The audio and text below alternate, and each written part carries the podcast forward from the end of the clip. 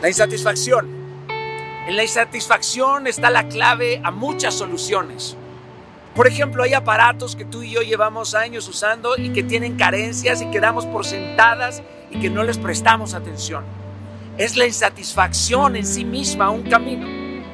Muchos grupos de innovación utilizan métodos que se basan en imaginar cosas que simplemente no funcionan. Déjame ponerte unos ejemplos y vamos a desarrollarlos. Ejemplos sencillos, absurdos, triviales. Por ejemplo, aviones que no pueden volar, ropa que se destruye al lavarla o relojes que no marcan el tiempo. Vamos a escoger uno de estos casos y déjame desarrollarlo junto contigo. Y, voy a poner un ejemplo que suena absurdo, estúpido, pero desde lo absurdo puedo imaginar un producto. Y voy a tomar el ejemplo de los relojes que no marcan el tiempo. Y déjame desarrollarlo, ¿ok? Ok, eh, vamos a comenzar por no detener ninguna idea. Por más tonta, romántica, absurda, lo que sea, no importa. Digamos primero que este reloj marca los meses que faltan para cumplir la meta que te prometiste. Los días que faltan para ver a la persona que amas. Los años restantes de tu jubilación. Déjame continuar, déjame continuar porque parece que no es un buen punto de partida, pero lo primero que aprendemos desde lo absurdo es que es que esto ya no es un reloj usual. Y eso ya es un gran adelanto. O sea, significa que nuestra idea ya es una nueva opción de ampliar un concepto. La creatividad no siempre es crear o inventar. La creatividad también puede ser quitar o disminuir. Ok, voy a regresar al ejemplo del reloj. Solamente voy a atacar la idea con preguntas absurdas. ¿Qué pasaría si yo eliminara las sillas de una aula escolar? ¡Pum! ¿Cuál es tu respuesta? ¿Me da risa? ¿Puede ser que puedo mejorar las sillas? ¿Qué pasaría si tú redujeras el tamaño de un bastón? Recordemos que la insatisfacción nos puede llevar a estas preguntas. Hazte las preguntas más extrañas que tú puedas imaginar. Todo lo que te rodea es un espacio digno de ser cuestionado. Y con eso sí nace la posibilidad de ser mejorado. Si tomamos esas claves, Vamos a pensar como niños. Vamos a evitar el miedo al ridículo y sobre todo vamos a empezar a divertirnos y ahí, en la diversión está la posibilidad de vencer. Regresemos al reloj. Ya tengo el beneficio de la duda. La idea que tuve me lleva a pensar en un reloj que va a marcar momentos inolvidables en mi calendario. Va a marcar los días felices, los días tristes y de esta forma, así vamos a hacer un diagnóstico de nuestra vida con, con una frecuencia diaria, mensual, anual. ¿Y, qué obtenemos con esto? Un, diagnóstico de los altos y de los bajos del diario vivir. Uf, voy a continuar. sigamos imaginando, vamos a hacer más preguntas. ¿Ese reloj existe? ¿Ese reloj es posible?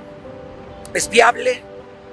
Al final no importa si ya es un reloj, porque quizás ya es una aplicación para instalar en tu teléfono o un asistente personal que cuide tu salud mental si alguien lo hace, por favor, vamos a ser socios, ¿ok? lo más probable que, que va a pasar es que olvidemos la idea original y vamos a llegar a una idea mejor y ahí vamos a estar en el estado más puro de la creatividad. Lo más interesante de esto es que estamos detrás de una idea cargada de infinito potencial. Este ejercicio te empuja a caminar en lo absurdo y así desmontas paradigmas que te ponen un velo no es que no tengas visión, sino que a ti te nublaron los ojos con frases como, seamos realistas, esto que te acabo de decir es la luz que se enciende y detrás de esa luz hay un tendido eléctrico para hacer encender todas tus ideas. Si tú estás buscando un concepto nuevo, por ejemplo en mi caso, suelo partir de la absoluta libertad de no tener prejuicios o dogmas dominantes sobre mi idea, porque la creatividad pues no tiene jueces. Si tú quieres pensar algo nuevo para tu empresa, qué sé yo, de cupcakes o de diseños web, haz este ejercicio y así puedes activar nuevas conexiones y provocas la imaginación. No sé, pregúntale a alguien de tu entorno cuál es la canción de moda que más te gusta. Luego pregúntale cuál es su serie de televisión favorita. Tomas los elementos de ambas respuestas y construyes un mundo imaginario con esos elementos. Ahí puedes crear un producto para los integrantes de ese mundo imaginario y después lo integras a tu área de interés.